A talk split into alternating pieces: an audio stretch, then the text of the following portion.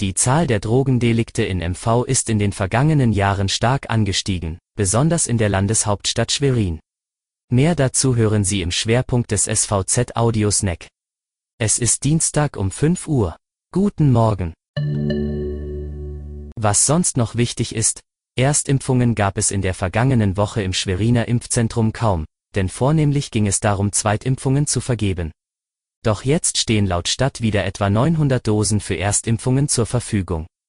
In diesem Zuge soll ab dem 9. Juni auch die Impfung von etwa 200 Beschäftigten des Schweriner Hotel- und Gastgewerbes beginnen, und das trotz aufgehobener Impfpriorisierung. Schüler müssen vorerst noch warten. Sie erhalten voraussichtlich in den Ferien ihre Impfung. Währenddessen fühlt sich die Kassenärztliche Vereinigung des Landes ausgebremst. Zum anhaltenden Impfstoffmangel kämen jetzt auch noch politische Entscheidungen von Bund und Land zur Verteilung der Impfstoffe, die die Praxen benachteiligten, beklagte sie und vermutet zudem, im Sommer würden rund 1,2 Millionen des Vakzins von BioNTech für Schülerimpfungen benötigt.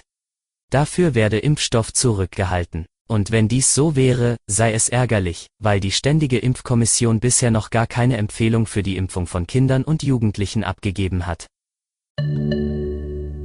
Zum Schwerpunkt. Die Rauschgiftkriminalität in MV ist auf dem Vormarsch. Laut Landeskriminalamt LKA wurden im vergangenen Jahr in MV 8739 Fälle gezählt. Das ist der höchste Wert seit 1991, als erstmals Drogendelikte erfasst wurden. Besonders deutlich falle der Anstieg in Schwerin aus, wo sich die Zahl der Rauschgiftstraftaten innerhalb eines Jahres um 391 auf 954 erhöht habe, so das LKA.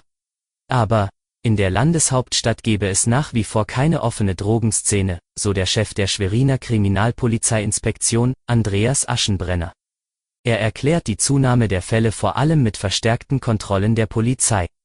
Zudem sei die Sensibilität in der Bevölkerung größer geworden. So bekämen die Behörden immer wieder Hinweise von aufmerksamen Bürgern.